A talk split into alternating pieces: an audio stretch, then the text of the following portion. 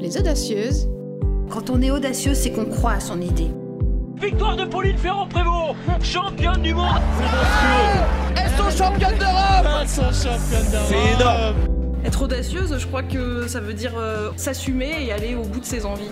C'est fait Judith Barber est championne du monde de la longueur Je pense qu'aujourd'hui, il est bien plus difficile d'être une femme sportive qu'un sportif.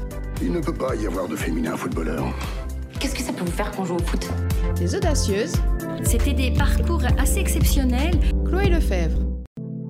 Salut à toutes et à tous, c'est Chloé. On se retrouve pour le numéro 1 des Audacieuses avec interviewé Sophie Jupilla qui évolue au sein du Roller Hockey Club de Reims ainsi qu'en équipe de France. Son parcours, ses réussites, ses questionnements. Je vous souhaite à tous une belle découverte.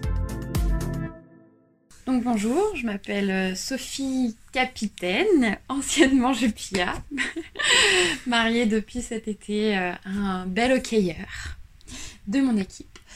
Euh, donc euh, je fais, suis sportive depuis toute petite, puisque j'ai commencé le patinage artistique à 4 ans euh, à Reims, parce que je suis, je suis depuis pure souche. Euh, donc euh, donc j'ai commencé au patinage artistique et puis à l'âge de 12 ans en fait j'ai voulu suivre mon grand frère euh, qui faisait du roller hockey et vu que j'ai toujours un peu été un peu plus garçonne que, féminine entre guillemets et que j'ai toujours préféré les sports un peu plus collectifs qu'individuels je me suis lancée dans l'aventure et puis, puis bah voilà, je vais avoir 29 ans, donc je vous laisse faire le calcul.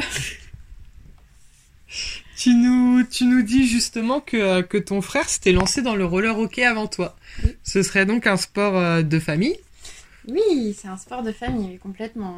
c'est mon frère qui m'a, qui m'a vraiment inspirée et puis j'ai été beaucoup soutenue par mes parents aussi. mon papa a même fait un petit peu quelques années du loisir.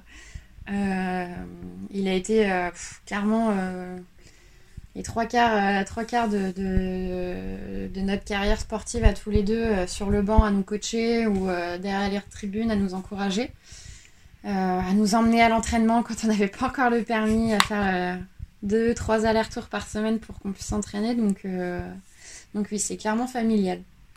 Est-ce que l'équipement pour, pour jouer au roller hockey euh, est accessible à, tous? Qu'est-ce qu'il contient? Et qu'est-ce qu'il permet euh, de Alors, protéger euh, Si je pars de, de, de, bas en haut, on a les patins. on va dire que c'est un des plus gros investissements, mais de manière générale, quand on commence, les clubs ont beaucoup de matériel à prêter. Et puis après, souvent, au début d'année, il y a des bourses au matériel, donc les gens les gens s'échangent ou se revendent pour pas grand chose le matériel. Euh, surtout que quand on est petit, on pousse assez vite, donc il euh, faut changer euh, presque tous les ans, voire même en milieu d'année. Donc euh, tout est fait en sorte pour que, pour que tout le monde puisse accéder assez facilement quand même à cette discipline. Euh, donc on a les patins d'abord en bas, ensuite on a les jambières, donc qui prennent le tibia, le genou.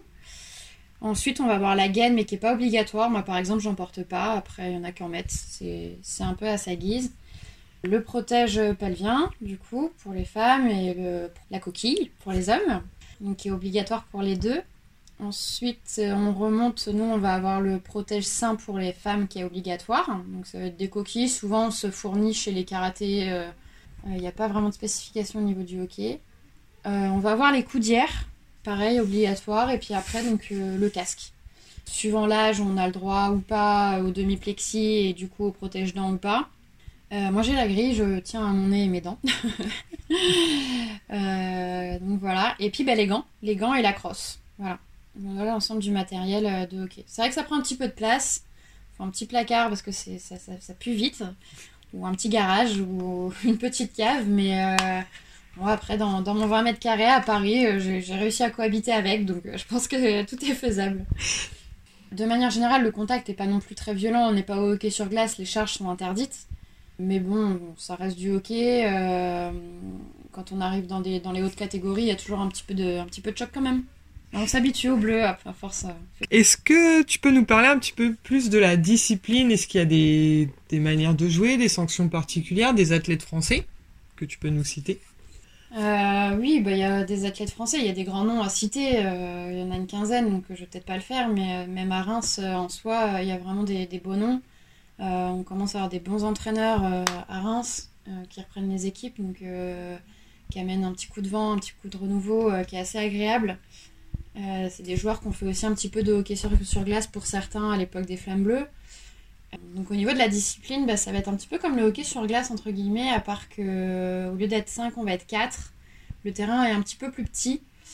Euh, on va pas avoir de hors-jeu. Et en termes de, de, pénalité, on va être un petit peu près pareil, à part que, bah, comme j'ai dit auparavant, euh, les charges sont interdites. Donc, euh, donc voilà. Après, sinon, bah, de manière générale, pour ceux qui connaissent ni le hockey sur glace ni le roller hockey, on va être, donc on est 4 sur le terrain avec un gardien l'arbitre lance le palais et euh, bah, le but est d'aller marquer euh, à la cage adverse. La ligne va rester entre 40 secondes et 1 minute 30 maximum. Donc la ligne, c'est les 4 joueurs. Elle va changer euh, dès que possible, donc soit, si le palais est glacé, soit si on est en possession du palais. Et ça sera 4 nouveaux joueurs qui vont, rentrer sur le terrain pour changer. Donc donc c'est un jeu qui, enfin c'est un sport qui est quand même très cardiaque parce que du coup on est beaucoup sur du 40-40 après, bah, si vous ne connaissez pas, moi je vous invite à, venir nous découvrir euh, au gymnase euh, Paul Vaillant Couturier. Euh, et puis à regarder sur les différents sites, parce qu'il y a quand même deux clubs à Reims. Il y a les Chevaliers de Champagne de Reims et puis le, le Roller Hockey Reims, le RHR. Donc je vous invite à, regarder ces deux sites-là pour voir un petit peu les dates des matchs et puis venir découvrir le sport. Tu joues donc au sein de l'équipe des Rapaces de Reims, équipe essentiellement masculine. Quels critères ont motivé ce choix? La performance. En fait, euh, ça fait une dizaine d'années que je suis en équipe de France. J'ai fait mes premières sélections en 2010. Euh, de manière générale, quand j'ai commencé le hockey, en fait, euh, il n'y avait pas beaucoup d'équipes féminines, donc j'ai toujours joué un petit peu avec les garçons. Et le fait de toujours jouer avec les garçons, ça m'a, ça m'a un peu poussé à toujours être plus performante, à, être, à vouloir être meilleure qu'eux. Et donc forcément, après, quand tu intègres les féminines, bah, c'est un peu plus facile. Quoi. tout de suite, euh, tu as tout de suite un niveau un peu plus au-dessus. Euh, donc ouais, les garçons sont, sont, nous permettent de nous, de nous motiver plus en fait. Peux-tu nous dire à quel poste tu joues? Euh, La défense. Je suis défenseuse. Donc je garde la maison. je, protège, je protège mon gardien, je me prends les shoots à sa place. et puis je dirige mes joueurs. Voilà. Donc un poste euh, bien physique et en même temps qui demande de la coordination et une certaine symbiose avec, avec ses les autres. Beaucoup de communication en fait. C'est vrai que euh, on sent la différence euh, sur une ligne ou sur une autre quand il y a un meneur de ligne ou pas et quand il y a de la communication sur la ligne, il y a beaucoup plus de fusion entre les joueurs. C'est super important. C'est un sport collectif donc si on ne sait pas où est notre collègue et si, on sait, si notre collègue ne nous dit pas ce qu'on peut faire quand on est dos au jeu, bah, ça, rend, ça rend plus compliqué quoi. La mixité aujourd'hui un fer de lance du monde sportif. Le roller hockey se prête-t-il à cette mixité? Oui, oui, oui, euh, on a de la chance parce que depuis, euh, depuis 4 ans maintenant, euh, la Fédération française de roller skateboard hockey a ouvert la mixité en senior, chose qui n'était pas le cas quand j'ai commencé. En fait, au fur et à mesure des années, la mixité a augmenté dans les catégories. Et c'est vrai que euh, pour, euh, pour pouvoir augmenter un petit peu le niveau de l'équipe de France euh, féminine, ils ont accepté de que qu'on puisse jouer avec les seniors et, du coup c'est vrai que ça, ça a permis ça a permis une évolution du, du, niveau féminin. On a quand même un règlement, c'est-à-dire que si on n'a pas d'équipe féminine dans la région, il n'y a pas de souci, on peut jouer librement en masculin. Par contre, si dans le même club que nous, on a une équipe féminine et qu'on veut faire que du euh, masculin, on a une amende à payer. Donc euh, si on paye l'amende, on peut faire que du masculin. Et si on veut faire les deux, du masculin et du féminin, il faut absolument avoir un quota de 30% de matchs en féminine pour pouvoir jouer avec les garçons. D'accord. Il reste malgré tout des pénalités pour, euh, pouvoir accéder à une équipe masculine lorsqu'on est une femme. Oui, après, euh, ça peut être un petit peu... Enfin, je conçois que c'est un peu révoltant, mais d'une autre manière, ça évite aussi que toutes les bonnes joueuses euh, se retirent du championnat féminin et que du coup, euh, il n'y ait plus que du loisir en championnat féminin. En quelle année as-tu obtenu ton statut de sportif de haut niveau? En 2010. Enfin, oui, fin de l'année 2010. une fois que j'ai eu ma première sélection en équipe de France, une fois que j'ai fait mes stages et mon premier championnat du monde à la fin du championnat du monde, du coup, la fédération m'a demandé euh, pour intégrer du coup euh, les sportifs de haut niveau et intégrer du coup les intégrer les listes. Tu nous parlais justement de, de, tes nombreuses sélections en équipe de France. Est-ce que tu peux nous décrire euh, un petit peu plus en détail cette aventure, tes meilleurs souvenirs? Bah, Mon meilleur souvenir, ça va être le premier championnat du monde, forcément, la découverte euh, de l'univers. Euh, on a été en République tchèque, forcément, c'est c'est quelque chose qui marque. on y est allé en, quart, donc ça renforce un petit peu l'équipe d'avoir 12 heures de quart à l'aller, 12 heures de quart au retour.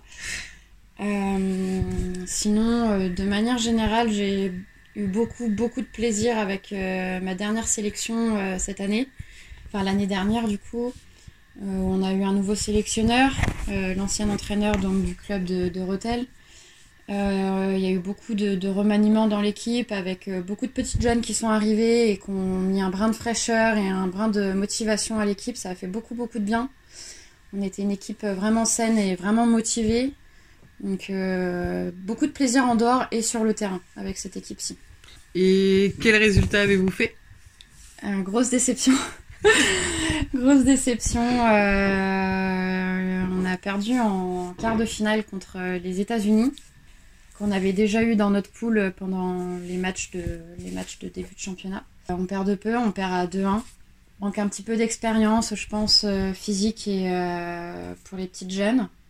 Mais euh, et donc du coup, le, le, championnat du monde était tourné de telle sorte que au final, le classement des poules euh, ne nous permettait pas de nous battre pour euh, la cinquième ou sixième place. Donc on s'est battu pour la septième, huitième place. Donc on arrivé septième. Et justement, en parlant des, des, prochains championnats du monde, tu nous disais que tu étais sélectionné en équipe de France en 2010, ta première sélection. On est donc à 10 ans. Beau parcours.